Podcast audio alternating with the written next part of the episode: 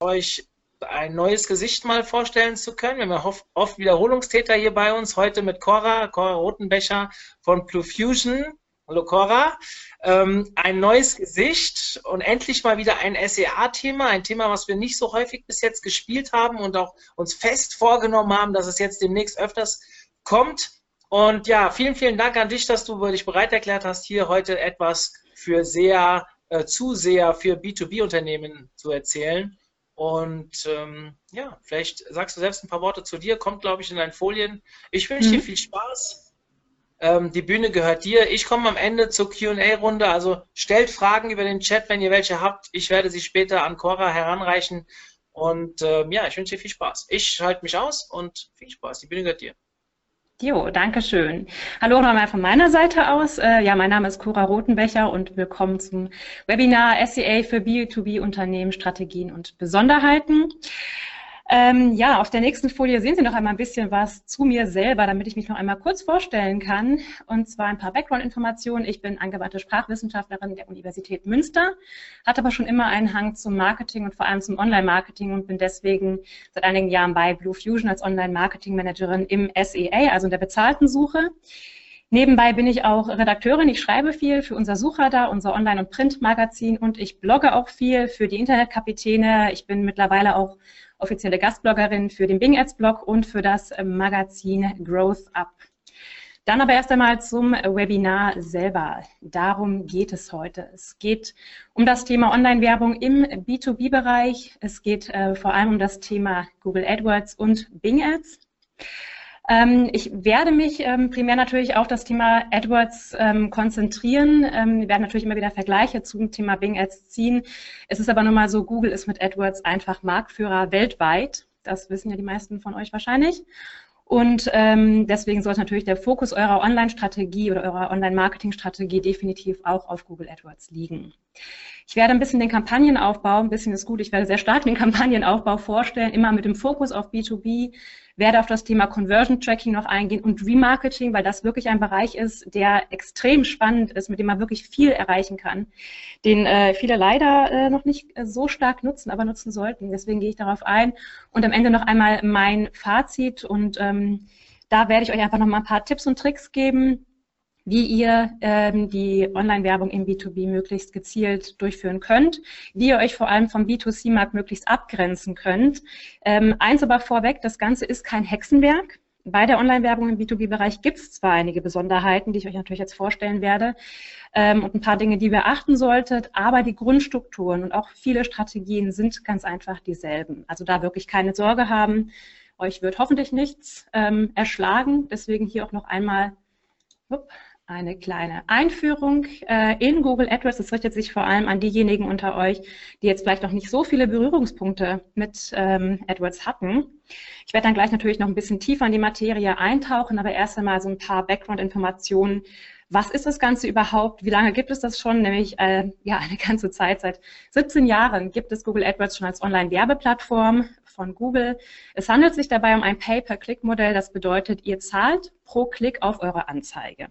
Fast weltweit ist das Ganze aktiv. Ähm, in Deutschland hat Google einen Marktanteil von über 90 Prozent. Und weltweit wurden im letzten Jahr fast 80 Milliarden US-Dollar eingenommen. Hier noch ein paar mögliche Einsatzbereiche, damit ihr auch so ein bisschen die Vielfalt einschätzen könnt. Ähm, Im Grunde lässt sich wirklich sagen, dass ja fast fast jeder, der etwas bewerben möchte, ähm, kann Google AdWords und sollte auch Google AdWords ähm, benutzen und einsetzen. Man kann damit super Produkte und bestimmte Dienstleistungen bewerben. Man kann vor allem die Zugriffe auf die eigene Website steigern.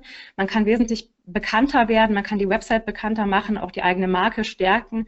Also man kann hier super einen Branding-Effekt erzielen oder überhaupt erst aufbauen. Und ähm, es eignet sich natürlich besonders für Online-Shops, was jetzt für, für, viele von euch wahrscheinlich erst einmal nicht so interessant klingt. Ähm, aber es gibt natürlich auch viele Online-Shops im B2B-Bereich. Ähm, dafür eignet sich zum Beispiel Google Shopping, was ihr ja auch alle kennt. Versicherungen, Reiseanbieter profitieren auch von AdWords und Institute wie Forschungsinstitute oder Weiterbildungsinstitute können dadurch natürlich ihre Kooperationen ausweiten, Partner gewinnen und auch an Reichweite gewinnen. Wie funktioniert das Ganze überhaupt im Hintergrund? Das ist für euch natürlich ähm, ganz wichtig, was man dabei beachten sollte, vor allem im B2B-Bereich, weil es da ja auch einige Besonderheiten gibt. Deswegen hier noch einmal die Funktionsweise ganz grob beschrieben. Ähm, das Ganze zieht natürlich auf Suchbegriffe und Suchintentionen, die ein Nutzer eingibt, ab. Ihr verwendet im Hintergrund Keywords, also bestimmte Stichworte, die sich mit diesen Suchbegriffen, was in google.de zum Beispiel eingetippt wurde, decken müssen. Und wenn äh, sich das Ganze deckt, dann kann eure Anzeige ausgespielt werden. Ich sage jetzt ganz bewusst, eure Anzeige kann ausgespielt werden. Es gibt nämlich keine Garantie, dass eure Anzeige ausgespielt wird. Das ist ganz wichtig äh, für euch zu wissen. Jeder, der behauptet, es gibt eine Garantie und euch verspricht, äh, dass eure Anzeige ausgespielt wird, ähm, der erzählt ehrlich gesagt Humbug, äh, weil es ist nun mal so, dass Google AdWords einfach ein System ist und ähm, das System ist auch intelligent und es wird vor allem immer intelligenter. Das ist extrem spannend, was man so über die Jahre sieht, wie sich das Ganze einfach ähm, durch, durch viele technische Learnings auch verbessert hat. Und ähm, ja, von daher werden natürlich eure Anzeigen nur ausgespielt, wenn sie möglichst relevant für den Nutzer auch sind. Das bedeutet, wenn ihr jetzt zum Beispiel eine äh, AdWords schon benutzt und ihr habt zum Beispiel gesehen, ähm, ja Mensch, ich habe doch eine Anzeige ähm, hinterlegt und äh, ich suche das Keyword passend zur Anzeige und die Anzeige wird mir nicht ausgespielt, ähm, die Frage bekommen wir nämlich ganz häufig zum Beispiel. Der Grund dafür ist ganz einfach, äh, weil die Anzeige für euch nicht relevant ist. Ihr klickt ja eure eigenen Anzeigen in der Regel nicht an. Deswegen merkt das System, okay, die bezahlte Suche ist für euch jetzt irrelevant, die Anzeigen werden nicht mehr ausgespielt. Und deswegen geht das System nur nach Relevanz. Deswegen ist es für euch umso wichtiger, dass ihr möglichst relevante Anzeigen erstellt, sprich die Keywords möglichst umfangreich ähm, und passend auf die möglichen Suchanfragen hinterlegt, möglichst viele Anzeigen, Erweiterungen, relevante Anzeigen, Texte hinterlegt und so weiter. Ich habe dazu später noch ein paar Beispiele. Aber das ist für euch ganz wichtig im Hinterkopf zu behalten, dass es einfach keine Garantie gibt und auch nicht geben kann in der bezahlten Suche.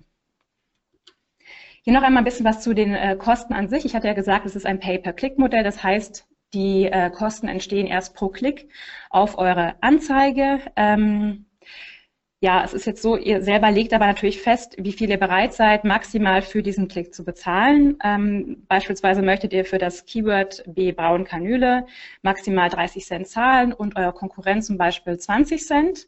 Im konkreten Fall könnt ihr natürlich das Gebot des Konkurrenten nicht einsehen unter denselben Bedingungen, sprich ihr habt beide ähm, möglichst relevante Anzeigen, ihr habt beide die gleiche Anzahl an Anzeigenerweiterungen und so weiter, dann ähm, werden die beiden Anzeigen im Auktionsverfahren gegeneinander antreten sozusagen und die Position wird darin vergeben. Und in diesem Beispiel würdet ihr jetzt 21 Cent zahlen, weil euer Gebot nämlich höher lag als das des Konkurrenten und ihr zahlt nur so viel, äh, was nötig ist, damit ihr höher angezeigt werdet. Das äh, Keyword befindet sich ähm, innerhalb einer Kampagne mit mehreren Keywords. Ähm, hier kann pro Kampagne ein festgelegtes Budget zugewiesen werden, zum Beispiel 100 Euro. Wichtig ist hierbei, das Budget kann überschritten werden von Google. Es war jetzt bis vor kurzem so, dass Google das Budget möglicherweise bis zu 20 Prozent überschritten hat. Mittlerweile ist es so, dass es bis zu 100 Prozent überschritten werden kann. Das heißt, Google nimmt sich heraus, nicht nur die 100, ähm, 100 Euro Budget auszureizen, sondern vielleicht sogar 200 Euro, falls euer Gebote oder eure Gebote auf die Keywords innerhalb der Kampagne jetzt sehr hoch sind. Ähm, dann ist es möglich, dass Google einfach mal 200 Euro ausgibt. Ähm, die Nachricht übrigens, die kam jetzt nicht so offiziell von Google, erst einmal zumindest nicht, sondern es gab nur einen ganz kleinen ähm, Button, wo es angezeigt wurde in AdWords. Das war ein bisschen fies. Aber wichtig ist, behaltet es auf jeden Fall im Hinterkopf, das Budget kann bis zu 100 Prozent überschritten werden, setzt eure Gebote deswegen nicht zu hoch an und beachtet das vor allem bei der Budgetkalkulierung.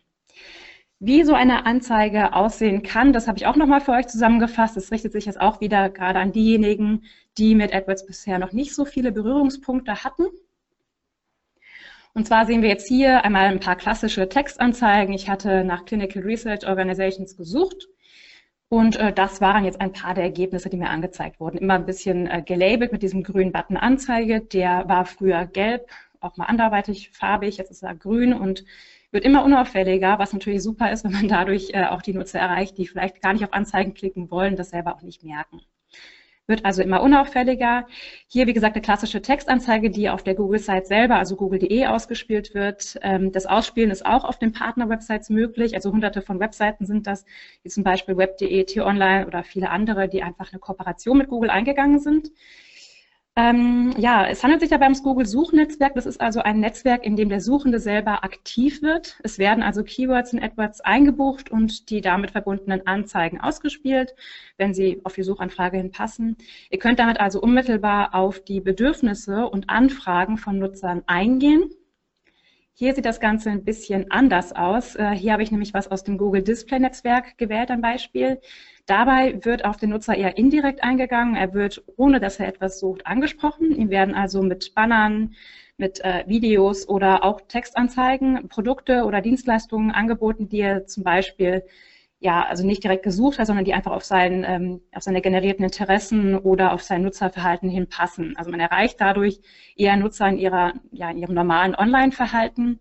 Zur Auswahl stehen dabei über zwei Millionen Websites, Videos und auch mobile Apps. Äh, die für die Werbeschaltung auch eine Partnerschaft mit Google eingegangen sind. Außerdem ist hier auch die Videowerbung auf YouTube und äh, andere Formate sind dabei möglich. Kurz im Rande, ähm, das jetzt weiter zu erläutern, auf den Bereich Videowerbung noch stark einzugehen, das wird, glaube ich, den Rahmen des Webinars äh, sehr stark sprengen. Deswegen ähm, habe ich den Bereich Videowerbung hier eher ausgeklammert.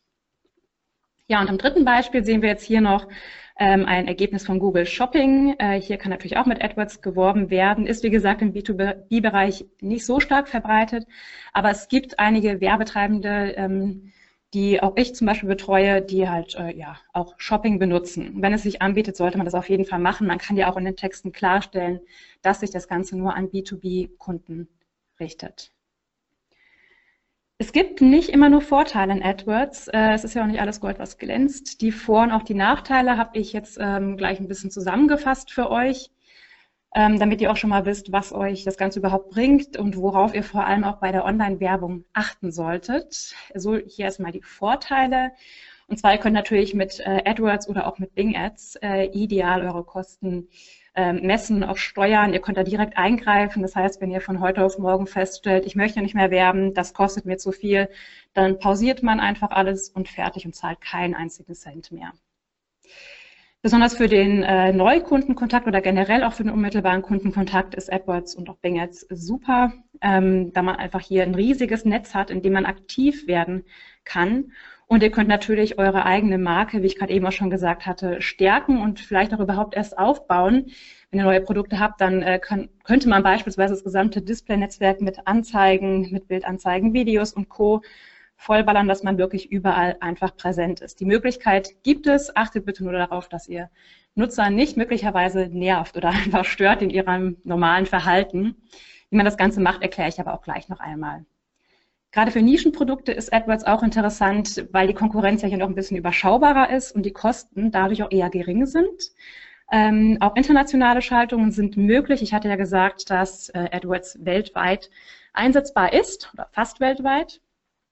Das heißt, wenn ihr auch im Ausland werben möchtet, dann äh, könnt ihr das mit AdWords idealerweise natürlich auch machen. Vorsicht aber hierbei, ähm, und zwar sollte nämlich die Seite in die jeweilige Landessprache übersetzt sein. Das heißt, mit einer deutschen Seite im Ausland zu werben, da sind die Chancen relativ gering. Ähm, von daher einfach, um die Professionalität zu gewährleisten, hier auf eine möglichst gute ähm, Übersetzung achten.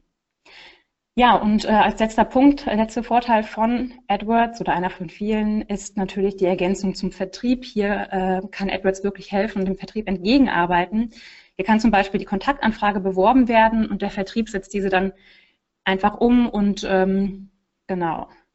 Dann aber natürlich noch ein paar Nachteile, ein paar Dinge, die man vor allem als B2B-Werbetreibender noch beachten sollte, gerade in den generischen Begriffen, also bei den Basic-Begriffen wie Maschine, Container oder ähnliches, äh, gibt es viel Konkurrenz und äh, das ist natürlich da besonders schwierig, sich von der Konkurrenz abzuheben.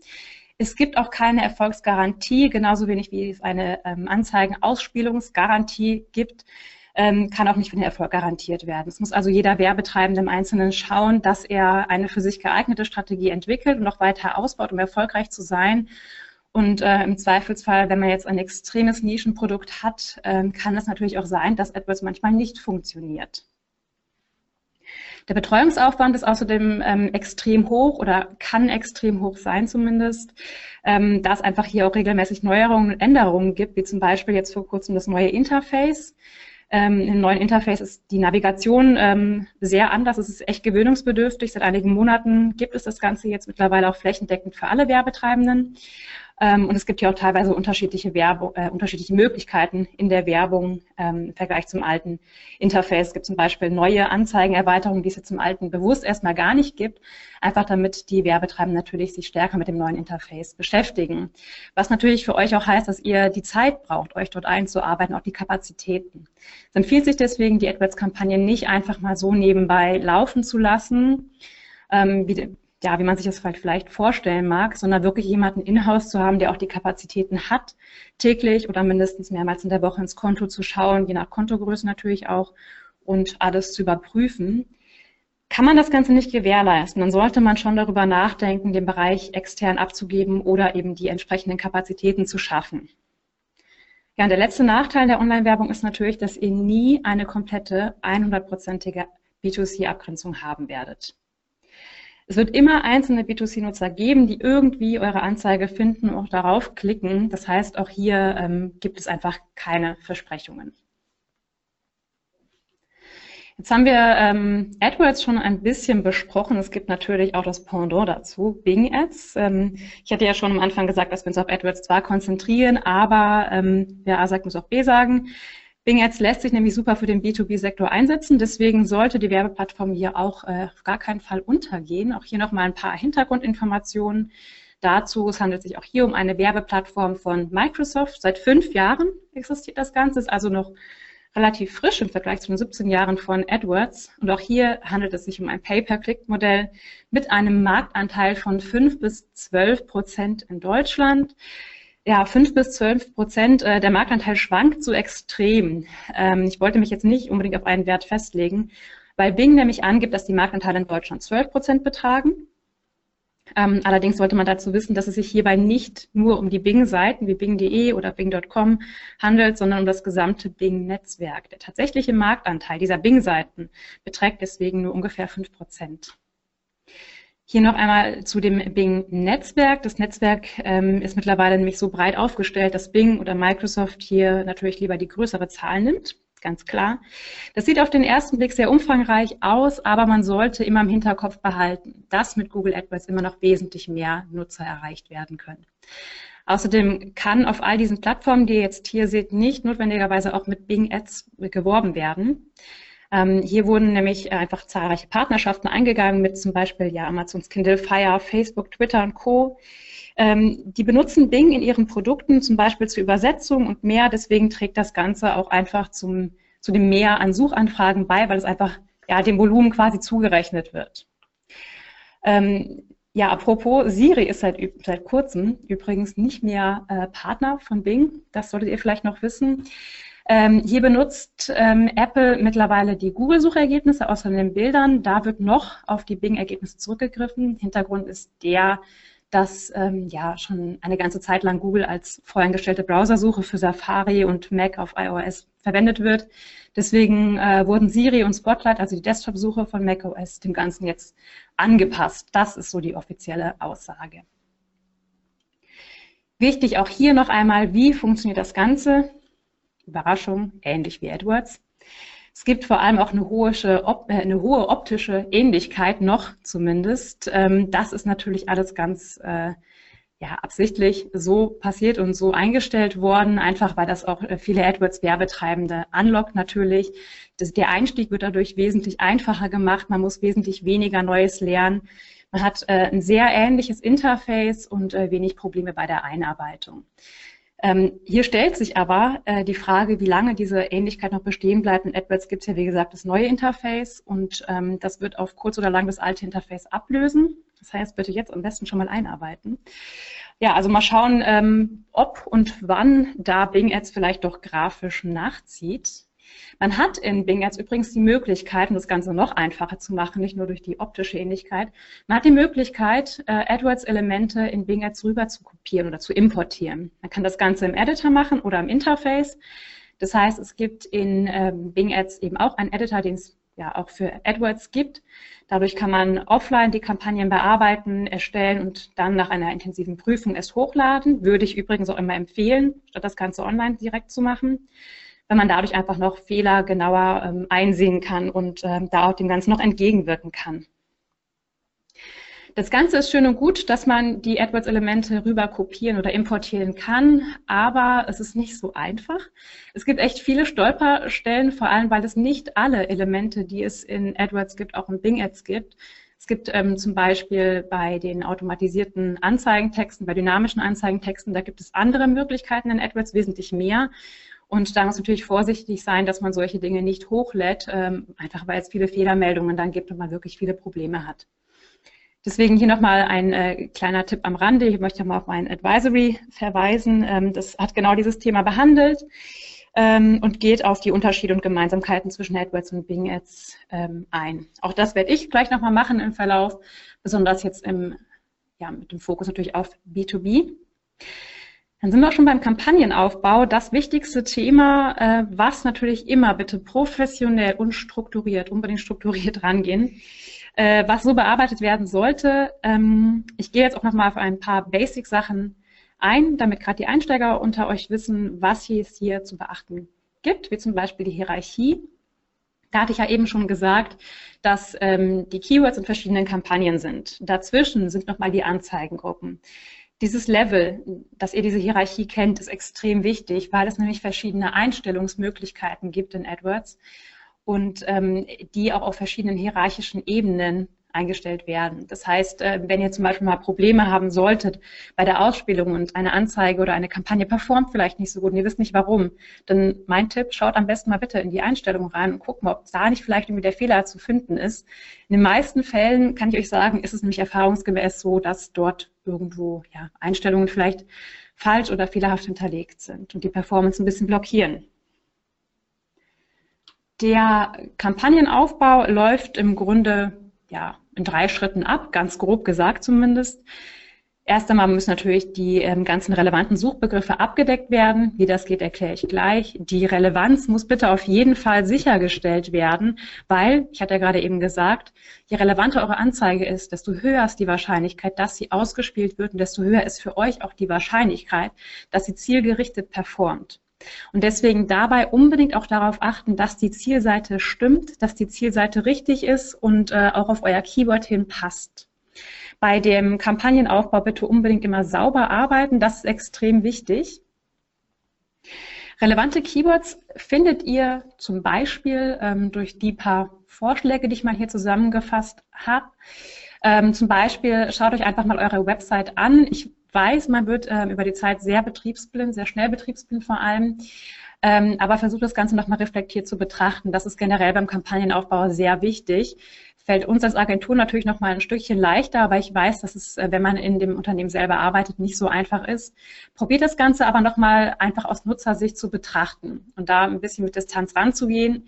Im Notfall könnt ihr euch den ähm, Google Keyword Planner dazu holen als Hilfestellung oder auch einfach mal eine Konkurrenzanalyse anfertigen, vielleicht mal auf die Website der Konkurrenz schauen, mal gucken, was, was dort so steht, sich einfach von den Begriffen inspirieren lassen und da vielleicht auch am besten Synonyme für verwenden. Als Keywords lassen sich auch immer gut Produktbezeichnungen verwenden, sehr spezielle Produktbezeichnungen vor allem, was besonders im B2B-Bereich empfehlenswert ist. Wie jetzt zum Beispiel Roland GS 24. Das ist jetzt ein sehr kryptischer Begriff eher, den würde wahrscheinlich ein B2C-Nutzer nicht suchen. Man kann natürlich auch immer allgemeine und übergeordnete Begriffe, wie jetzt einfach Schneideblotter, das ist nämlich der Roland GS24, solche Begriffe einbauen als Keywords oder die Marken. Bei den beiden Sachen, also bei den übergeordneten Begriffen und den Marken, gibt es aber natürlich das Problem, ähm, Problem in Anführungsstrichen, dass ähm, das natürlich auch von B2C-Nutzern oft gesucht wird. Also hier muss man versuchen, die B2C-Nutzer textlich abzugrenzen und denen klarzumachen, ähm, es handelt sich hier um einen rein B2B-Shop. Ähm, und da muss man einfach ein bisschen auf eine andere Art und Weise entgegenwirken, komme ich aber auch gleich nochmal zu. Mit Unternehmensbezeichnungen wie jetzt hier Amazon beispielsweise kann man natürlich auch ganz gut werben. Dadurch kann man eine einzelne Brandkampagne aufstellen, um die Marke so ein bisschen zu stärken. Oder man kann Artikelnummern eingeben als Keywords. Da geht man natürlich extrem kryptisch ran. Gerade wenn man zum Beispiel Google Shopping benutzt, kann man sich die ganzen äh, Daten super aus dem Feed rausziehen. Ähm, ich hatte jetzt das Beispiel Elektronikartikel, da bietet sich das Ganze zum Beispiel an, genannt. Ähm, Genau, also die Möglichkeiten habt ihr, Keywords ähm, zu suchen. Und ähm, ja, es gibt natürlich noch ein paar weitere Möglichkeiten. Wichtig ist übrigens hierbei, wenn ihr den äh, Google Keyword Planner benutzt, dann bitte auf gar keinen Fall die Begriffe stumpf übernehmen oder einfach Listen kopieren und einpflegen. Weil beim Keyword Planner wird auch ganz gerne mal ein bisschen Humbug vorgeschlagen. Also bitte bei allen Begriffen, die ihr jetzt sammelt äh, für euren Kampagnenaufbau, das Ganze hinterher noch einmal in aller Ruhe betrachten und schauen, stimmt das wirklich so? Fehlt was? Ähm, stimmt dabei einfach irgendwas nicht? Ist was irrelevant und so weiter? Ja, ihr solltet beim, ähm, beim Kampagnenaufbau und beim Aufbau der Keywords möglichst zielgerichtet und sauber bitte vorgehen. Achtet immer darauf, dass ihr eure Keywords dem Ziel entsprechend auswählt, weil anders als im B2C-Bereich wissen eure Kunden nämlich ganz genau, was sie suchen. Deswegen könnt ihr hier gerne auch Fachbegriffe verwenden, wie zum Beispiel Extruder oder Spritzgussmaschinen und so weiter. Das würde ein B2C-Nutzer sehr wahrscheinlich nicht suchen, äh, im Gegensatz zu Kunststoff. Solche generischen Begriffe würde ein B2C-Nutzer eher suchen, deswegen hier ruhig ähm, in die Nische reingehen, branchenspezifische Verwendungen benutzen und generische Begriffe, wenn möglich, meiden. Ich weiß, es lässt sich nicht immer meiden und man kann auch einfach mal versuchen, generische Begriffe auch im B2B-Bereich einzusetzen und einfach mal zu schauen, was kommt denn darüber. Pausieren kann man das Ganze immer noch. Man sollte nur, wenn man so vorgeht, um einfach mal Begriffe zu sammeln, sollte man nur darauf achten, dass man regelmäßig gerade am Anfang ins Konto schaut, um den Ganzen noch entgegenwirken zu können. Deswegen im Zweifelsfall einfach ausprobieren und testen. Private Kunden sollten, wie gesagt, möglichst vermieden werden. Das heißt, ihr könnt dem Ganzen ähm, entgegenwirken, indem ihr auch B2C-Begriffe ja, ganz einfach meidet, wie der Begriff Online-Shop in Verbindung mit einem generischen Begriff. Dadurch kann man schon mal sehr viele Leute einfach ausschließen. Generische Wendungen, wie gesagt, auch und vor allem W-Fragen. Dadurch kann man dem Ganzen schon ein bisschen entgegenwirken. Ähm, ihr könnt natürlich auch äh, eure, eure Keywords, die ihr rausgesucht habt, im ersten Schritt mit B2B-Begriffen kombinieren, also Geschäfts sowieso, ähm, oder eben euren, euren Begriff Kunststoff B2B zum Beispiel. Das heißt, hier einfach schauen und auch nochmal reflektiert rangehen, ähm, was ist, macht wirklich Sinn in dem Bereich und was macht einfach keinen Sinn. Keinen Sinn machen zum Beispiel auch Doppelungen. Das ist ganz, ganz wichtig. Es gibt ähm, nämlich hier ein Tipp von mir. Es gibt im ähm, AdWords Editor die Möglichkeit, doppelte Keywords zu suchen. Es ist eine ähm, bisschen versteckte Funktion, ähm, aber nutzt sie bitte auf jeden Fall, bevor ihr eure Kampagne hochladet, weil wenn ihr nämlich fünfmal das gleiche Keyword, am besten noch in der ja, im, im gleichen, ähm, in der gleichen Keyword-Option drin habt, dann macht das keinen Sinn für euch. Ihr habt dadurch nicht die Möglichkeit, gezielt ähm, auszusteuern. Ihr wisst nicht, welches Keyword wie viele Conversions gebracht habt und so weiter. Also der Einheitlichkeit halber bitte unbedingt die identischen Keywords ausmachen, bevor ihr eure Kampagne im Editor erstellt und hochladen möchtet bitte unbedingt nochmal die identischen Keywords rausmachen, ähm, ausfindig machen und dann eben rauslöschen. Das geht dort ganz leicht und ja, ist so ein kleines Helferlein dort. Außerdem kann man natürlich, ähm, wie gesagt, ähm, auch dem Ganzen mit auszuschließenden Keywords entgegenwirken. Ähm, da gibt es verschiedene Möglichkeiten, verschiedene hierarchische Ebenen auch. Man kann zum Beispiel, jetzt hier rot markiert, einmal eine Liste von auszuschließenden Keywords erstellen, kann diese Liste bestimmten Kampagnen dann zuordnen. Ähm, da können dann Begriffe zum Beispiel draufstehen wie privat oder gebraucht, ähm, Online-Shop und so weiter. Also einfach diese typischen B2C-Begriffe könnte man auf einer Liste raufpacken. Es gibt auch viele, ähm, ja, viele, viele Websites, die einem ähm, Beispiellisten zur Verfügung stellen. Das heißt, wenn ihr da einfach mal ähm, online ein bisschen googelt oder bingt und nach solchen Listen sucht, ähm, habt ihr da schon wirklich äh, viel, viele Möglichkeiten, auch ähm, ja, sehr viel Potenzial schon mal mit. Aber bitte auch hier die Listen nicht blind übernehmen, sondern bitte jeden einzelnen Begriff durchgehen. Wenn ihr hier nämlich auch nur einen Begriff drin habt, der eure ganze äh, Performance blockiert, dann habt ihr wirklich ein Problem und habt ihr einfach eine falsche Messbarkeit auch. Ihr könnt natürlich die Begriffe auch, äh, abgesehen von der Liste, pro Kampagne zuordnen oder auch eben nur pro Anzeigengruppe. Das geht zum Beispiel auch. Die auszuschließenden Keywords sind extrem wichtig. Also ihr habt hier wirklich viele Möglichkeiten, die Performance unmittelbar zu beeinflussen. Ähm, deswegen nutzt das bitte auf jeden Fall. Wichtig ist für euch zu wissen, dass ähm, bei den auszuschließenden Keywords die unterschiedlichen Keyword-Optionen zählen. Das heißt, hier ist es so, wenn ihr Online-Shop und Online-Shops zum Beispiel drin habt, sind das zwei verschiedene auszuschließende Keywords. Während es ähm, bei den positiven Keywords, also die ihr eingebt, auf die jemand, ähm, ja, die jemand suchen soll, damit eure Anzeige erscheint, da sind äh, Singular und Plural und die ganzen Wortvariationen immer mit einbegriffen. Das bitte im Hinterkopf behalten. Bei den auszuschließenden Keywords allerdings nicht. Also braucht ihr hier den Begriff Online-Shop und Online-Shops.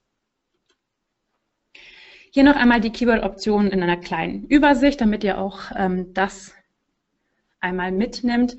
Ja, hier sieht man nämlich ganz gut, wie breit die Optionen gehen oder gehen können. Das Exakte bezeichnet dann zum Beispiel nur einen bestimmten Begriff. Die Wortgruppe geht ein bisschen breiter, mit dem Modifizierer noch etwas breiter und das weitgehend passende äh, fängt sogar synonyme Begriffe ab. Und mit den auszuschließenden Keywords könnt ihr dem Ganzen entgegenwirken. Hier habe ich noch einmal Beispiele.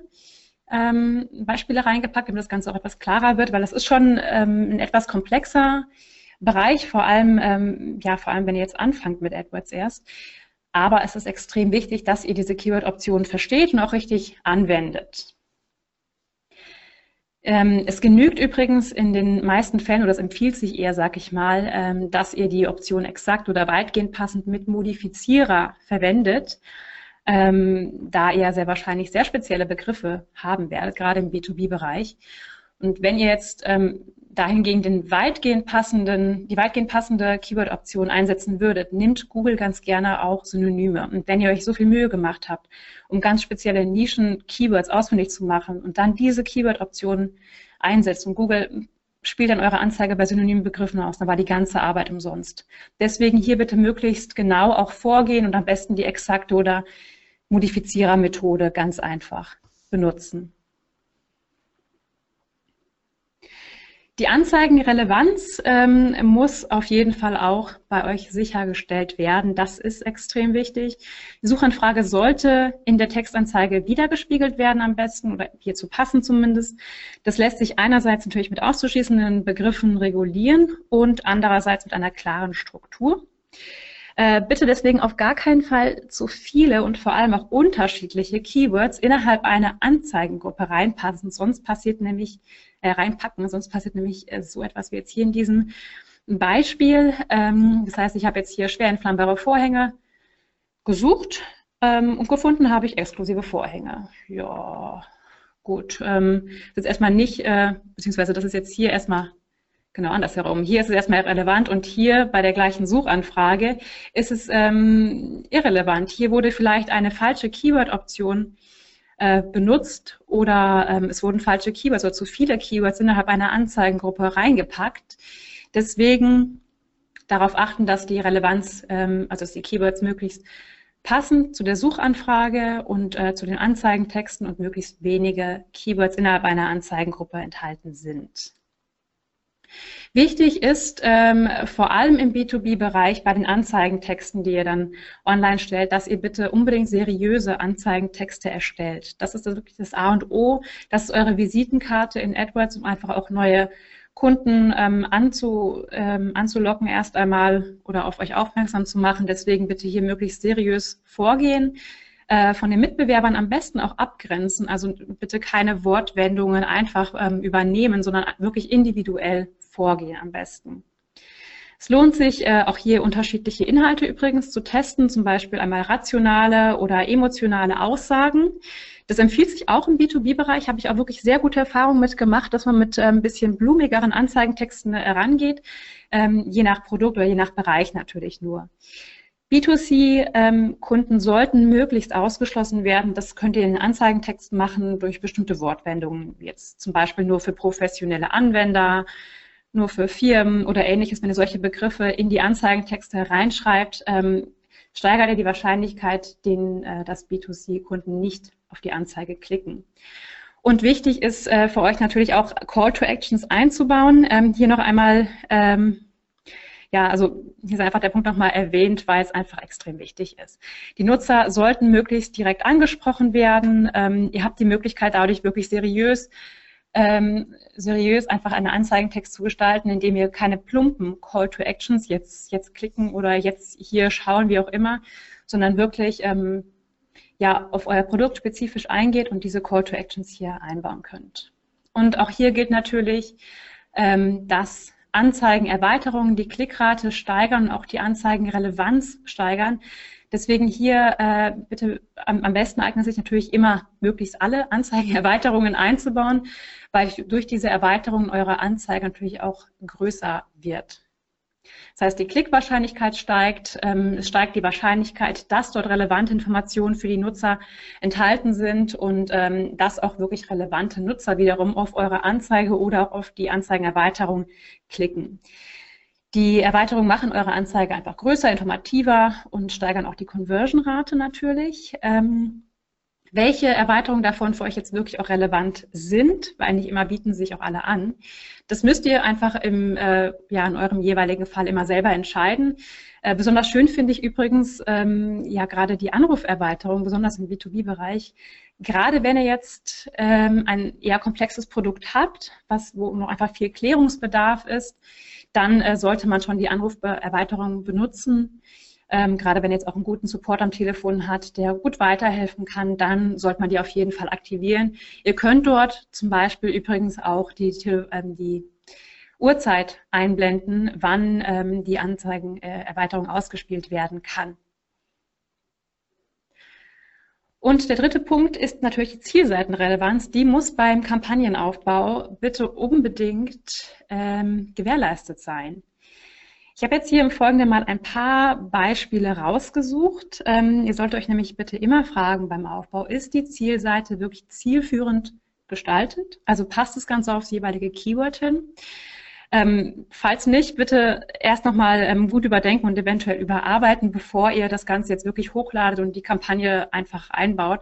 Da vielleicht lieber erst nochmal darum kümmern, selbst wenn ein paar Wochen vergehen sollten, ähm, aber es ist wirklich wichtig, weil nur so könnt ihr die Nutzer zielgerichtet abholen, könnt auf deren Bedürfnisse eingehen und ihr steigert dadurch auch ganz einfach die Conversion-Wahrscheinlichkeit für euch. In den äh, folgenden Beispielen habe ich jetzt ähm, noch einmal nach der Clinical Research Organization gesucht und habe jetzt zum Beispiel äh, ja, diese Seite gefunden auf einen Anzeigenklick hin. Die ist jetzt ähm, nicht ganz so zielführend gestaltet, würde ich mal behaupten. Ähm, das heißt, man hat hier natürlich dieses Happy Birthday Schild. Das geht eher auf eine sehr private und lustige Schiene. Auf der rechten Seite hat man zwei Mitarbeiter, die ein Gläschen Sekt vielleicht leicht beschwipst in der Hand halten. Das ist nicht gerade sehr professionell und vor allem nicht für eine B2B-Anzeige. Deswegen solche Bilder ähm, kann man ja gerne im Chat in der Firma austauschen, aber auf die Website, direkt auf die Startseite oder auf die Landingpage äh, eine Anzeige zu packen, ja, macht nicht so viel Sinn. Genauso wenig Sinn machen Textwüsten. Das heißt, wenn ich auf eine Anzeige klicke und ähm, bekomme dann so eine Landingpage zu sehen, da werde ich nicht wirklich abgeholt als Nutzer. Ähm, ein paar Bilder sind immer schön, nicht zu viele natürlich, man sollte nicht zu bunt und zu verspielt rangehen, aber auch keine Textwüsten bitte. Schön ist es da, wenn man zum Beispiel so eine Landingpage hat oder damit abgeholt wird. Das heißt, man hat ein ähm, relevantes Bild, man wird direkt mit dem Produkt, was man auch sucht oder für das man sich interessiert, konfrontiert. Man hat unten sehr übersichtlich in verschiedenen Tabs Informationsmöglichkeiten. Auch hier wird übrigens auf die 25 Jahre Erfolg eingegangen, aber nicht in Form eines großen Bildes ähm, im, im Header, sondern ganz einfach mit einem kleinen Symbol. Das reicht ja auch.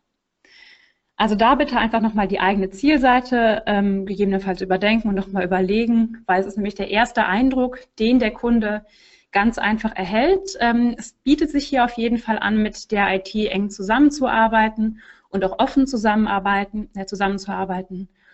Und ähm, schön ist immer eine offensichtliche Kontaktmöglichkeit, also ein Kontaktbutton. Die meisten von euch werden ja wahrscheinlich sowieso ähm, die diesen Kontaktanfrage-Button auf irgendeine Art und Weise auf der Website hinterlegt haben.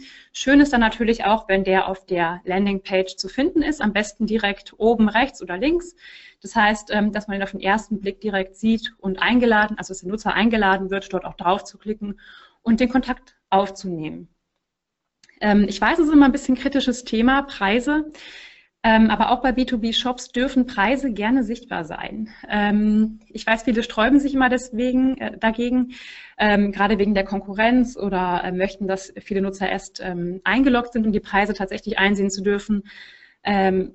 Oft staffeln sich die Preise ja auch, je nachdem, wie viel man jetzt gerade kauft oder kaufen möchte und so weiter. Trotzdem ist es immer nett, zumindest ein paar Preise, vielleicht sogar nur der wichtigsten Produkte offen zu legen. Es wirkt einladender, es wirkt wesentlich transparenter und ähm, es wirkt sich einfach auch positiv auf den Nutzer aus. Und äh, ja, immer wichtig wird natürlich auch die mobil optimierte Seite. Da bitte auch darauf achten, dass Ihre Seite mobil optimiert oder zumindest responsive fähig ist. Ähm, also auch im B2B-Bereich beobachten wir einfach steigende Zugriffe von Smartphones oder Tablets. Ähm, vor allem ähm, kann man ja zum Beispiel nur Anrufanzeigen erstellen. Und äh, da ist es natürlich umso wichtiger, dass man einfach mobil auch präsent ist und äh, das Ganze auch auf einer guten Qualität. Die Website sollte eine möglichst deutliche Struktur haben, weil viele Nutzer, die auf eine Anzeige klicken, kommen unter Umständen das erste Mal auf ihre Seite und äh, kennen sich mit der Navigation und der Struktur vielleicht noch gar nicht aus. Deswegen können Sie die hier natürlich super durch eine deutliche Struktur abholen und den Nutzern entgegenkommen. Und äh, es bietet sich vor allem auch immer an, gerade wenn Sie jetzt ein sehr oder wenn ihr jetzt ein sehr großes Unternehmen habt, ähm, da die Zielseiten regelmäßig zu überprüfen. Es gibt da auch Skripte, die man einbauen kann, die ganz einfach 404 Fehler ausfindig machen. Also da bitte immer regelmäßig reinschauen. Ja, der nächste Punkt ist äh, auch ein sehr wichtiger Punkt. Ziele solltet ihr natürlich ähm, ja, zielgerichtet verfolgen. Das geht mit dem Thema Conversion Tracking. Ähm, Conversions sind quasi zielbringende Aktivitäten, die ihr einfach verfolgt auf eurer Seite, wie zum Beispiel ein äh, Klick auf ein wichtiges Produkt, am besten natürlich der Kauf, der Download eines Datenblattes und so weiter. Ähm, viele denken immer ganz häufig, dass es ja genügt, wenn man kein Conversion Tracking drin hat, weil man sieht ja die, die Klicks, also ihr seht ja die Klicks, die auf die Anzeigen kommen. Aber ich kann euch erfahrungsgemäß sagen, Klicks messen alleine reicht definitiv nicht aus. Viele glauben, so ein bisschen das Gefühl dafür zu entwickeln oder schon entwickelt zu haben, aber im Endeffekt äh, ist so ein Gefühl nichts Handfestes. Und woher will man denn wissen, wann man die Gebote erhöhen muss? Viele Klicks sind außerdem auch nicht immer automatisch gut, weil es kommt ja auch auf die Qualität der Klicks an. Ähm, deswegen bitte regelmäßig Suchanfragen zum einen überprüfen, was hat jemand gesucht und dann auf eine Anzeige geklickt. Da dem kann man äh, natürlich mit auszuschließenden äh, Keywords entgegenwirken und zum anderen durchs Thema Conversion Tracking schauen, was passiert nach dem Anzeigenklick. Deswegen solltet ihr auf jeden Fall am besten natürlich verschiedene Conversion-Aktivitäten hinterlegen. Ich habe jetzt hier mal ein paar ähm, für den B2B-Bereich typische Conversion-Aktivitäten aufgelistet. Ähm, wichtig ist dabei, dass die Entscheidungsprozesse im B2B-Bereich ähm, oft länger dauern, also gerade in, in B2B-Unternehmen. Es handelt sich dabei oft um sehr große Unternehmen. Die Entscheidungsprozesse müssen dann, also gehen oft durch verschiedene hierarchische Ebenen, dauern dementsprechend länger. Der reguläre Conversion Tracking Zeitraum, ähm, das sind 30 Tage, das immer so standardmäßig hinterlegt ist. Ähm, aber überlegt euch, ob es nicht vielleicht Sinn macht, da noch ein bisschen höher zu gehen, also vielleicht sogar auf 60 oder auf 90 Tage, falls es für euer Produkt jetzt speziell Sinn macht. Ähm, aber das Ganze zu hinterfragen, macht schon Sinn. Wenn ihr das Conversion Tracking äh, hinterlegt hat, habt, dann könnt ihr natürlich eure Kampagnen super dementsprechend aussteuern. Das heißt, ihr könnt höher bieten für ähm, Anzeigengruppen, die ähm, viele Conversions bekommen haben. Ihr könnt äh, das Gebot niedriger setzen bei Kampagnen oder bei Anzeigengruppen, die äh, wenig Conversions gebracht haben. Vor allem vielleicht bei, bei bestimmten Anzeigengruppen, die über einen längeren Zeitraum gar keine Conversions gebracht haben, könnte man sich überlegen, macht das Ganze überhaupt noch Sinn oder sollte man es vielleicht pausieren? Vielleicht bringt das ja nichts außer Klicks. Und dann ist die Frage, werden eure Ziele nur mit diesen Klicks überhaupt erfüllt? Testet auf jeden Fall gerne auch unterschiedliche Conversion-Typen aus. Falls das Ganze nichts bringt, dann pausiert es ganz einfach wieder. Aber testen ist wirklich auch generell in vielen AdWords und auch Bing Ads-Bereichen extrem wichtig. Also probiert einfach viel aus, schaut, was funktioniert für euch, was macht für euch Sinn. Ähm, häufig ist es ja auch so, dass sich Unternehmensziele oder auch im Online-Marketing Ziele vielleicht verändern über einen Zeitraum. Von daher könnt ihr natürlich ähm, auch da einfach nochmal das Ganze überdenken und äh, vielleicht sieht es ja in einem Jahr ganz anders aus. Also immer wirklich reflektiert an die ganze Sache rangehen und bitte auch den Tracking Code, der ja auf der Seite eingebaut ist, regelmäßig überprüfen. Gerade nach einem Relaunch ähm, ist es ja häufig so, wenn die Seite komplett überarbeitet wird, dass ähm, der Code natürlich drin bleiben muss.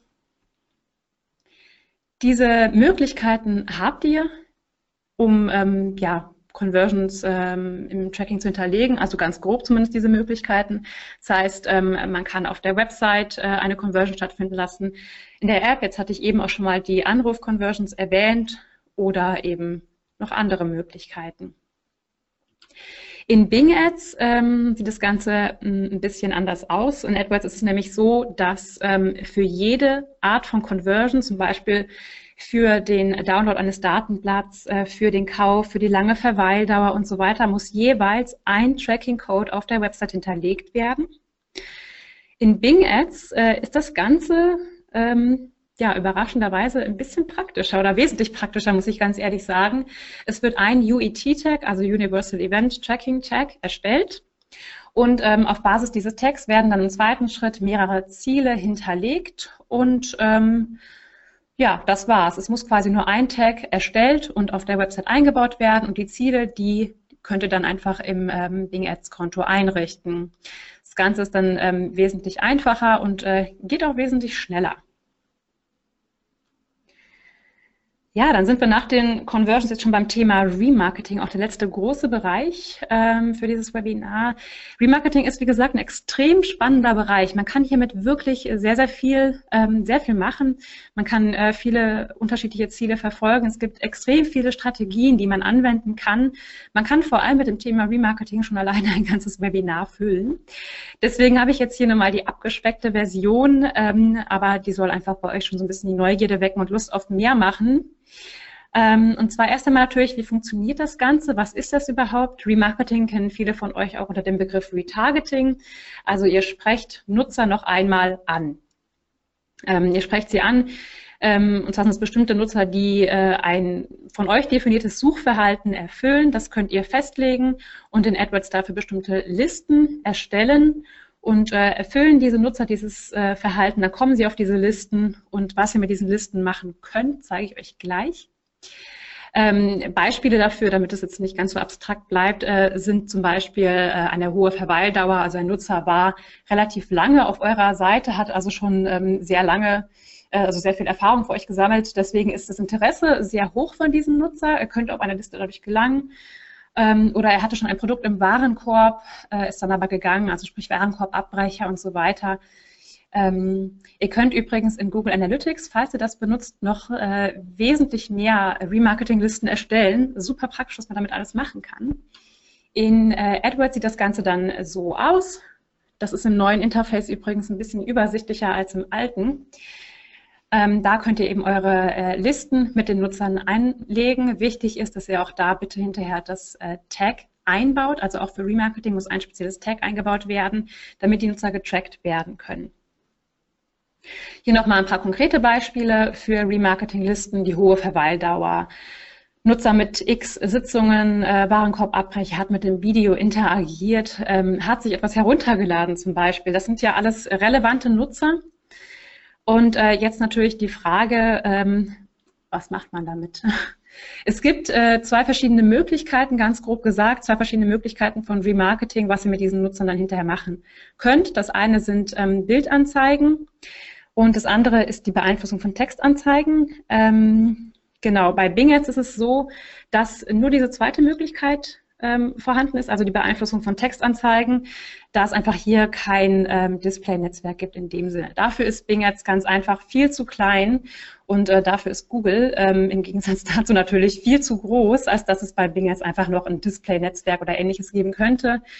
Ähm, nichtsdestotrotz, äh, ihr habt verschiedene Möglichkeiten insgesamt mit Remarketing. Ihr könnt ähm, eine klassische Bildanzeige hochladen für ähm, diesen Bereich der Bildanzeigen.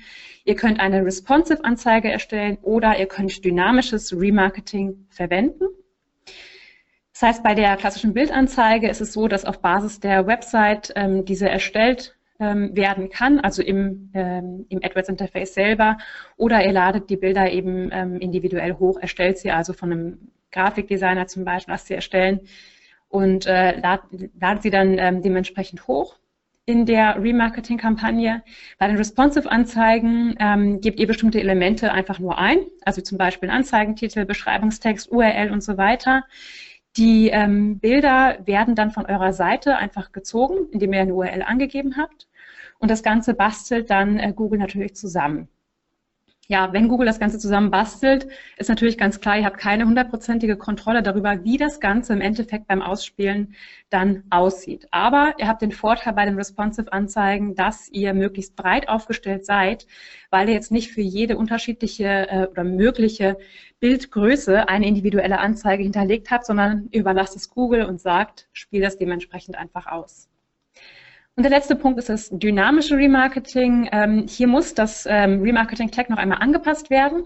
Ihr habt da übrigens eine recht hohe Conversion-Wahrscheinlichkeit und einen sehr geringen Einrichtungsaufwand. Das ist also eine echt klasse Sache. Bietet sich vor allem an, wenn man einen ähm, Online-Shop sowieso betreibt und einen Feed hat, also Google Shopping benutzt. Dann ähm, können sich daraus einfach die Elemente gezogen werden. Auch sonst kann man natürlich dynamisches Remarketing benutzen man braucht aber natürlich dafür einen Feed, aus dem sich die Daten gezogen werden. Ganz wichtig ist ähm, hierbei, dass man bitte regelmäßig die Placements überprüft. Placements sind die Websites, auf denen ähm, eure Anzeigen ausgespielt werden können, also eure, die Websites im äh, Display-Netzwerk. Ähm, genau, bei den regulären Suchanfragen solltet ihr zum Beispiel immer die äh, Suchanfragen überprüfen bei den Suchanzeigen und ähm, genauso müsst ihr bei den Display-Anzeigen eben die Placements regelmäßig überprüfen. Da solltet es auf jeden Fall tun. Ähm, schaut also ähm, und kontrolliert, auf welchen Websites eure Werbung erscheint. Soll natürlich jetzt nicht auf irgendwelchen Erotikseiten oder ähnlichem erscheinen, vermutlich. Die äh, genau Websites werden natürlich Placements genannt, wie ihr jetzt hier in diesem Tab einmal seht. Und auch das ist im neuen Interface übrigens ähm, wesentlich übersichtlicher als im alten. Ähm, das heißt, hier einfach mal schauen, was ist da passiert, wo wurde die Website überall ausgespielt und im Zweifelsfall kann ähm, das natürlich auch dann ausgeschlossen werden. Also diese bestimmte Website, dieser Placement kann ausgeschlossen werden, sodass er in Zukunft nicht mehr vorkommt.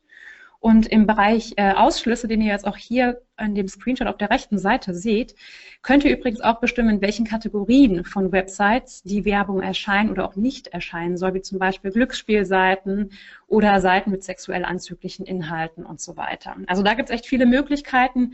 Nehmt euch wirklich die Zeit, euch da mal intensiv mit auseinanderzusetzen.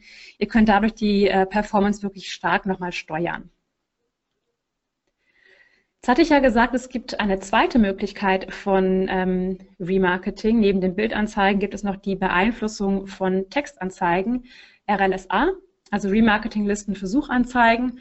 Und ich habe jetzt einmal hier ein Beispiel für eine RLSA, äh, für eine Anzeige ohne RLSA und auf der nächsten Folie nämlich eine, mit RLSA und ihr seht, es sieht ganz genauso aus. Das heißt, ähm, RLSA ist nicht sichtbar für den Nutzer. Genauso ist Remarketing an sich natürlich nicht unbedingt sichtbar für den Nutzer. Äh, man merkt es natürlich schon, wenn man von diesen Anzeigen verfolgt wird, wenn man einmal auf einer Website war, ganz klar, kennt ja wahrscheinlich jeder von euch auch. Ähm, bei RLSA ist es äh, relativ praktisch, weil ihr ganz einfach diese Listen, also auch hier arbeitet man natürlich mit Remarketing-Listen, die könnt ihr ganz einfach bei den Suchanzeigen ähm, im Hintergrund einbauen, hinterlegen, sodass ihr zum Beispiel auf diese Liste mit Warenkorbabbrechern mehr bietet. Also ihr sagt zum Beispiel, wir haben diese Liste in der ganz normalen Kampagne drin, aber die Leute, die jetzt auf dieser Liste der Warenkorbabbrecher sind, für die bieten wir zum Beispiel 30 Prozent höher. Dann ist die Wahrscheinlichkeit einfach nochmal höher, dass dieser Nutzer auch diese Anzeige ausgespielt bekommt. Hier noch einmal ein paar insgesamte Tipps zum Thema Remarketing. Wie gesagt, ähm, vielleicht hat es jetzt ja euer, ähm, vielleicht hat es euch jetzt ja stark interessiert, dass ihr euch mit dem Thema insgesamt noch einmal generell stärker auseinandersetzen wollt. Äh, es ist ein sehr breites Gebiet auf jeden Fall. Man kann damit unattraktive Nutzer insgesamt auch ausschließen. Das heißt, ihr könnt nicht nur die attraktiven Nutzer, wie zum Beispiel die Warenkorbabbrecher, auf eine Liste packen. Ihr könnt auch die Nutzer, die äh, zum Beispiel häufig geklickt haben, häufig auf eurer Seite waren, aber nie irgendwas Relevantes für euch gemacht haben, könnt ihr auf eine Liste packen und äh, könnt die als Negativliste sozusagen einbauen. Auch hier überdenkt bitte einmal den äh, Zeitraum, wie lange diese Liste gültig sein soll. Auch hier ist Standard, äh, der Standardzeitraum 30 Tage. Ihr könnt die Liste bis zu 540 Tagen ausweiten, also 18 Monate. Ähm, stellt euch natürlich auch die Frage, ob es denn nötig ist, so eine, also 18 Monate lang einer Person die Werbung zu zeigen. Es ist schon ein sehr langer Zeitraum, aber es ist zumindest eine Möglichkeit, die ihr habt, die nicht uninteressant ist. Die Listen am besten je nach Zielgruppe anlegen, also auch da einfach schauen, was ist für euch interessant, was wollt ihr erreichen und bitte benutzt auf jeden Fall Frequency Capping. Frequency Capping könnt ihr bei den Einstellungen einrichten. Das heißt, ihr bestimmt damit, wie oft ein Nutzer diese Anzeige ähm, sehen darf. Dadurch könnt ihr einfach dem Ganzen vorbeugen, dass man genervt ist durch eine Bildanzeige vor allem. Das kennen ja wahrscheinlich viele von euch, dass man durch diese Anzeigen äh, verfolgt wird im Internet. Und dem könnt ihr hier ganz einfach vorbeugen, indem ihr zum Beispiel sagt, hm, ich möchte, dass ein Nutzer jetzt nur fünfmal maximal pro Tag die Anzeige sieht. Und ähm, gerade wenn ihr äh, Bildanzeigen benutzt, dann wäre es natürlich sehr schön, wenn ihr eure eigene Corporate Identity in den Anzeigen auch wiedergebt.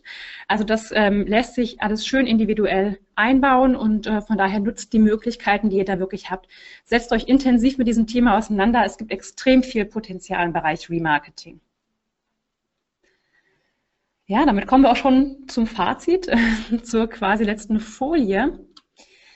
Und zwar noch einmal zusammengefasst. Ähm, die Werbung im B2B-Bereich ist, wie gesagt, kein Hexenwerk. Es gibt einige Besonderheiten, ähm, jetzt im Vergleich zur B2C-Werbung vor allem.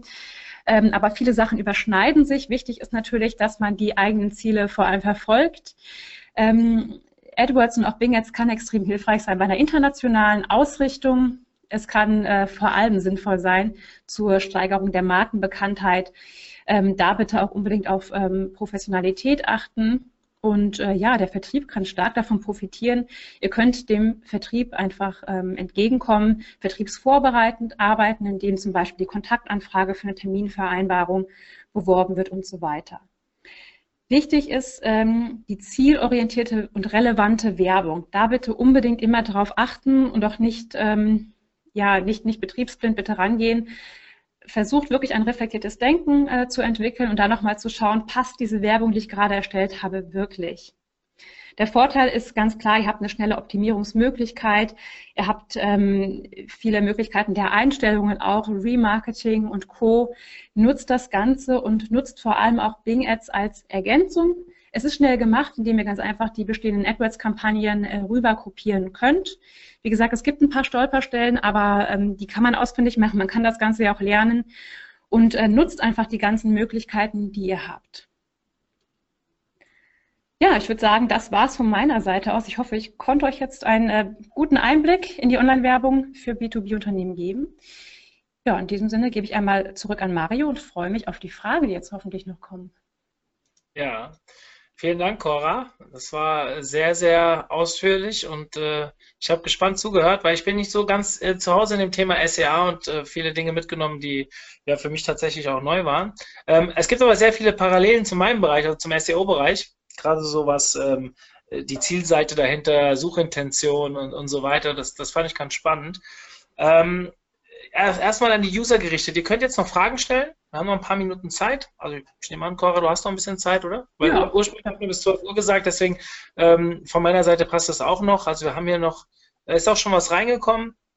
Ähm, Glaube ich zumindest. Ich muss jetzt gerade mal schauen. Ich habe hier auf jeden Fall schon mal ähm, mir zwischendrin schon ein bisschen was aufgeschrieben. Hast du denn Erfahrung damit, dass es bestimmte Branchen gibt, gerade im B2B-Bereich, die so SEA-mäßig gar nicht funktionieren, wo man irgendwie vielleicht sagt, hey, da sollte man ein bisschen die Finger davon lassen oder so aus Erfahrung? Ähm, keine Ahnung, vielleicht kannst du mal dazu was sagen. Also man kann es gar nicht ähm, so branchenspezifisch sagen, würde ich behaupten. Es kommt immer auf das Unternehmen selber an. Also wie individuell ähm, ist man jetzt einfach aufgestellt, was hat man für Produkte oder auch für Dienstleistungen, die man jetzt anbieten oder bewerben möchte. Und wenn das wirklich so ein krasses Nischenprodukt ist, was einfach niemand sucht, das heißt, wenn man bei der Keyword-Recherche ist und ähm, möchte das, das Projekt äh, SEA oder AdWords jetzt angehen, geht zum Beispiel in den Keyword-Planner und ähm, schaut, okay, äh, wie ist das Suchvolumen? Weil das Suchvolumen kann man ja wirklich nachprüfen im Keyword-Planner und man sieht schon, es sucht keiner. Ähm, dann ist das schon mal so ein bisschen was, wo die Alarmglocken schrillen sollten, wenn man einfach keine, keine richtigen und vor allem keine, keine vielen Keywords findet, äh, es sucht keiner, dann würde ich ehrlich gesagt eher davon abraten. Mhm, okay. Ähm, wir sind so schon ein bisschen länger so am überlegen, ob wir mal einen Test machen bezüglich, jetzt werden wir sehr häufig gefragt, ähm, ob die Leute denn eher auf organische Treffer klicken oder eher auf Anzeigentreffer? Jetzt seid ihr ja auch im SEO und im ähm, SEA zu Hause. Habt ihr da Erfahrungen? Dass ihr, habt ihr da schon mal Tests gemacht, ob bestimmte ähm, Bereiche da, also ich habe immer so diesen, was ich immer höre, bei Kunden, die sagen immer, ich würde ja nie auf eine Anzeige klicken. So, jetzt ist das natürlich eine einzelne Meinung und viele Leute wissen ja gar nicht, dass Anzeigen gar keine Suchmaschinentreffer sind. Gibt es da bei euch irgendwie Erfahrungswerte, ähm, wie da so das Verhältnis ist? Also es ist ganz schwierig zu sagen, es kommt auch da halt, es ist natürlich so eine blöde Antwort schon wieder, aber es kommt darauf an. Ja. ähm, es ist einfach wirklich, also man, man, kann in AdWords zum einen übrigens, ähm, gibt es einen Bericht, den man sich aufrufen kann, man kann die organische mit der bezahlten Suche vergleichen und kann schauen, wie gut man aufgestellt war im, im bezahlten und organischen Bereich. Da kann man schauen. Ähm, ansonsten, ähm, ja, es ist so, dass das übrigens auch ähm, SEA nicht SEO unbedingt beeinflusst. Das ist mal so ein Trugschluss, was viele denken, dass wenn man ja in der bezahlten Suche stark vertreten ist, dann wird man ja automatisch auch im SEO besser gerankt. Das ist auch nicht der Fall. Das eine ist ein ganz anderer Kanal als der andere, um das schon mal so nebenbei klarzustellen. Ähm, ja. ja. ansonsten ähm, würde ich auch wieder echt behaupten, es kommt, es kommt darauf an. Wir haben keine, keine ähm, übergreifenden Erfahrungen in dem Bereich, weil es immer bei jedem unterschiedlich ist. Ja, ich, ist ganz spannend, was du eben gesagt hast. Dieses, das SEA hat keinen Einfluss auf SEO. Mhm.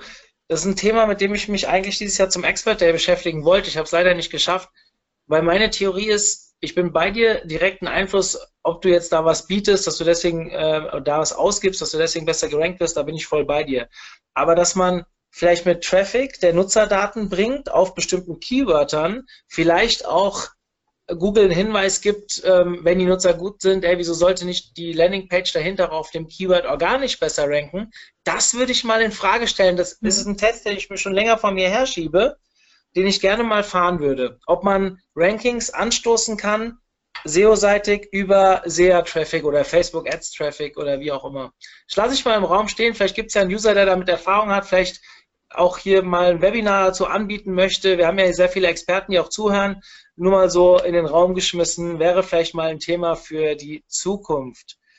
Ähm, ich, muss, ich muss dazu sagen, was äh, übrigens auch ganz, ganz interessant ist. Man kann natürlich, also man hat ähm, den Vorteil durch, durch ein gutes SEO, kannst du ja einfach langfristig und so nach und nach ähm, immer wieder den Traffic verbessern, die Zugriffe verbessern und die Qualität deiner Website. Durch SEA machst du das von, von heute auf morgen quasi. Also klar, Google muss auch erstmal lernen, dass deine Anzeigen gut sind, deine Seite gut ist und so weiter. Ähm, das heißt, ein gewisses Zusammenspiel besteht da, einfach weil du natürlich durch SEA deine Seite bekannter machst und die Klicks natürlich steigerst. Das heißt, du steigerst wahrscheinlich auf lange Sicht auch die Klicks in der ähm, unbezahlten Suche, wenn jetzt jemand zum Beispiel Kunde. Ja, also das auf jeden Fall, ähm, aber es hängt natürlich so vom System her nicht unbedingt so stark zusammen. Es gab übrigens zu deiner Frage eben, ähm, es gab ähm, Studien, äh, nach denen, glaube ich, 40 Prozent der Nutzer, nur 40 Prozent erkennen eine, eine Anzeige in AdWords, 60 Prozent, ich meine, dass es 60 Prozent waren, ähm, erkennen nicht, dass es sich um eine Anzeige handelt. Das fand ich ganz interessant, weil viele mal sagen, naja, ich klicke doch nicht auf eine Anzeige, warum soll ich das jetzt machen, die Werbung? Ja, jeder ist halt unterschiedlich, aber 60 Prozent klicken halt doch. Hm, das ist ganz interessant. Also das ist ein Thema, das könnte ich jetzt stundenlang mit dir besprechen. Wir haben nämlich einen Kunden, der ähm, SEA-mäßig überhaupt nicht funktioniert. Null. Also wirklich, da, das ist erschreckend wenig. Und SEO-seitig fast 80 Prozent seines Umsatzes macht auf den gleichen Keywörtern. Und das ist eigentlich für mich so ein großer Widerspruch, dass ich sage, wir müssen eigentlich einen Fehler machen in der ganzen AdWords-Betreuung. Aber glaub mir, wir sind da schon so lange dran und wir haben ja, ja auch viele Projekte, die wir gut betreuen. Also es ist ein ganz spannender Case. Ähm, ja, können wir wieder ein eigenes Thema draus basteln. Ich habe noch ein paar Fragen aus, aus, der, aus der Crowd, also aus der, ähm, mhm. von den äh, Teilnehmern. Da wollen wir uns ja vielleicht noch mal ein bisschen mit zu widmen, statt hier meine Fragen zu beantworten. Ähm, findest du es sinnvoll, die Namen der, äh, auf die Namen der Konkurrenten zu bieten, um, um deren Traffic abzufangen, oder sollte man sie konsequent ausschließen? Meine Frage vielleicht ergänzend dazu, wie ist das rechtlich, falls du dazu ja. was sagen kannst? Kann ich. Das ist eine, ist eine gute Frage. Es ist auch ein echt spannendes Thema. Ähm, viele Unternehmen mögen es nicht, auf die Namen der Mitbewerber zu bieten, weil es kann einem natürlich dann selber wiederum passieren, dass auf den eigenen Namen geboten wird. Das heißt, die Klickpreise steigen und so weiter. Ich betreue auch ähm, AdWords-Konten, wo ich schon von Mitbewerbern ähm, E-Mails bekommen habe, äh, könnt ihr nicht bitte netterweise die Anzeige rausnehmen und das Keyword nicht mehr einbuchen. Ähm, auf der anderen Seite bieten wir da auch nicht mehr auf eure Namen. Es ist rechtlich auf jeden Fall ähm, möglich, auf den Namen des Mitbewerbers äh, zu bieten. Es sei denn, der Name ist. Äh, äh, nee, Pass auf, also es ist so, du kannst, du kannst äh, den Namen des Mitbewerbers als Keyword einbuchen. Das ist kein Problem. Es sei denn, es ist wirklich ein geschützter Begriff. Dell zum Beispiel, ne, die Computermarke, kennst du? Das ist zum Beispiel ein geschützter Begriff, ein, ein ähm, Markenname an sich, weil der so groß ist mittlerweile. Da ähm, haben die einfach Google gegenüber gesagt, pass auf, das ist unser geschützter Markenname, auf den darf keiner bieten. Fertig außer äh, man hat irgendwie so eine spezielle Berechtigung dazu, die man sich bei Dell selber einholen muss. Mhm. Ich kann das Keyword, des Mitbe also den Namen des Mitbewerbers als Keyword einbuchen, muss aber in der sichtbaren, in sichtbaren Ergebnissen, also im Anzeigentext, alles, was der Nutzer, wenn er diesen Namen sucht, sieht, das darf nicht diesen Namen enthalten. Das heißt, ähm, wenn jetzt zum Beispiel ähm, jemand ähm, wenn jetzt wir als Blue Fusion äh, OMT als äh, Keyword drin hätten, dürften ja. wir in der Anzeige selber nirgendwo äh, mit, mit dem ja. Begriff OMT äh, werben. Das ist dann verboten und damit würden wir uns strafbar machen.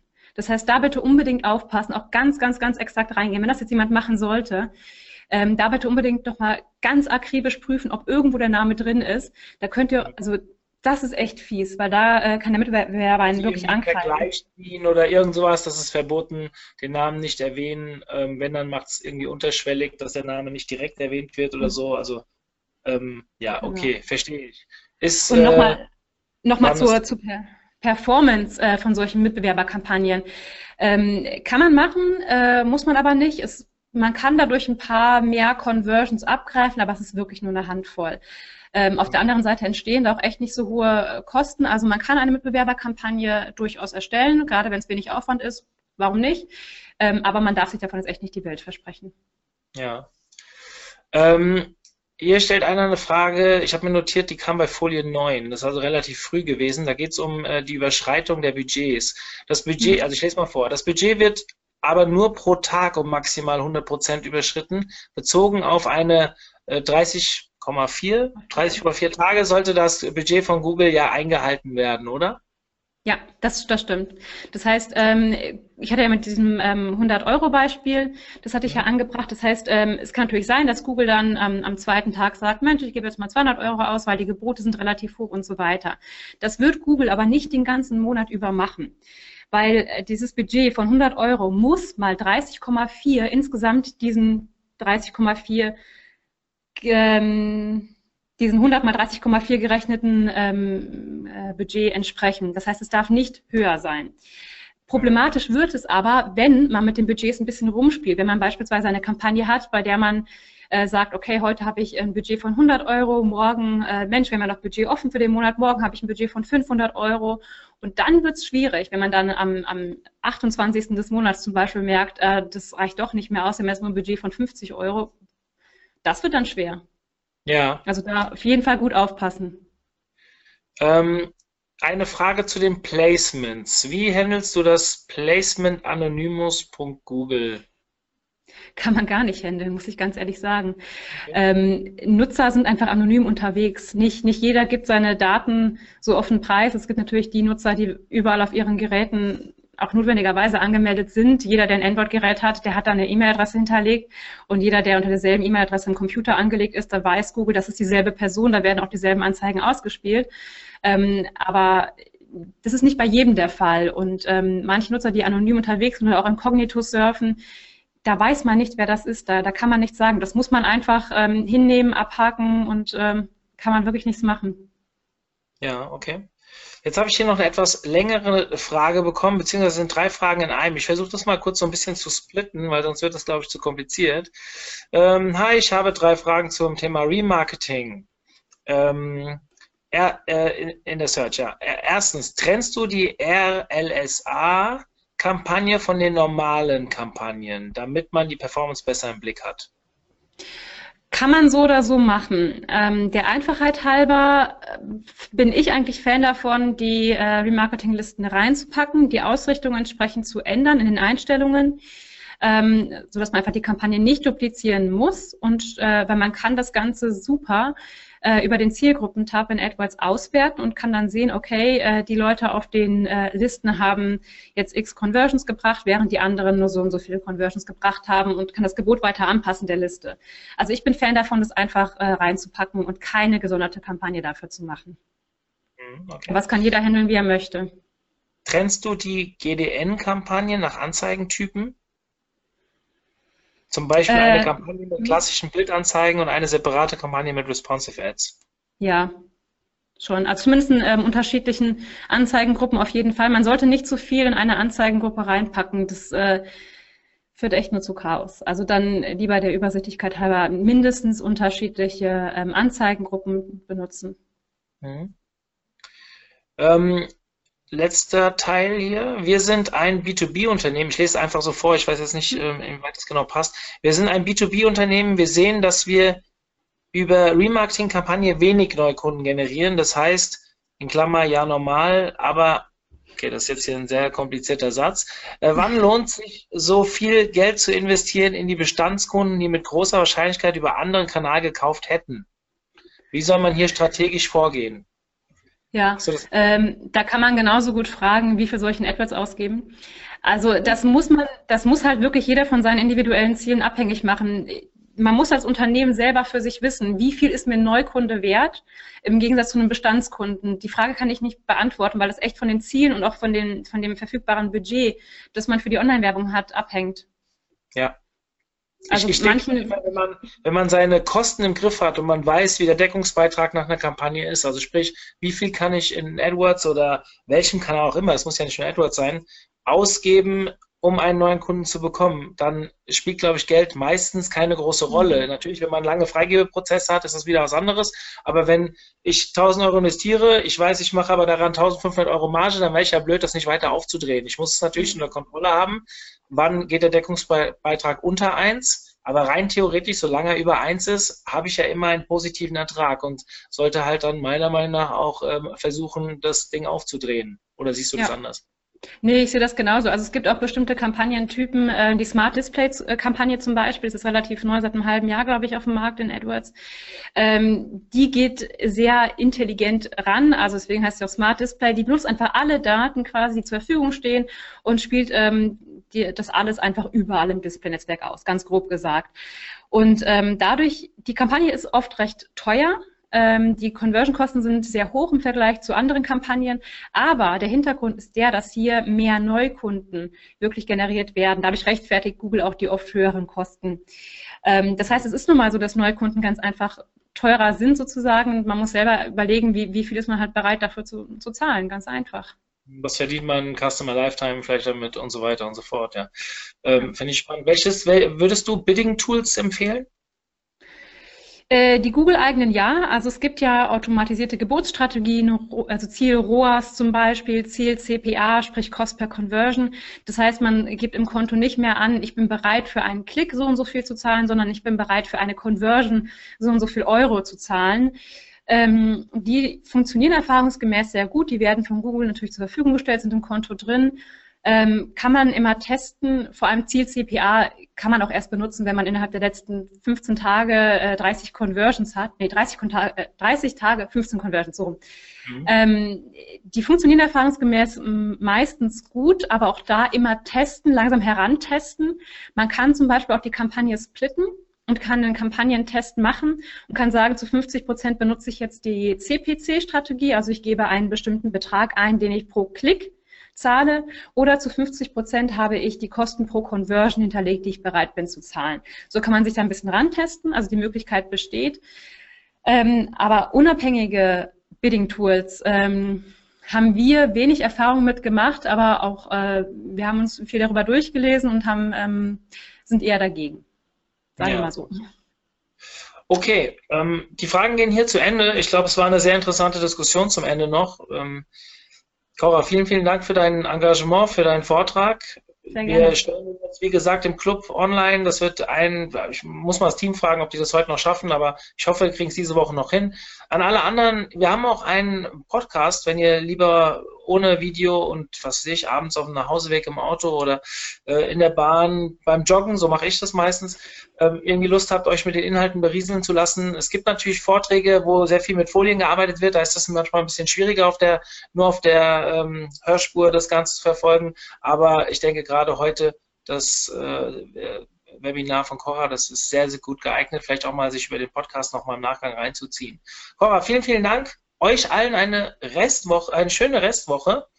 Und ich hoffe, wir hören uns am Montag wieder, wenn äh, der Kollege von Cora, der Markus Hövener, kommt mit einem SEO-Thema. Ihr findet das bei uns wie gewohnt unter omt.de slash Webinare. Dort sind auch alle anderen, die wir dieses Jahr noch vorhaben. Es sind noch ganz, ganz viele Themen.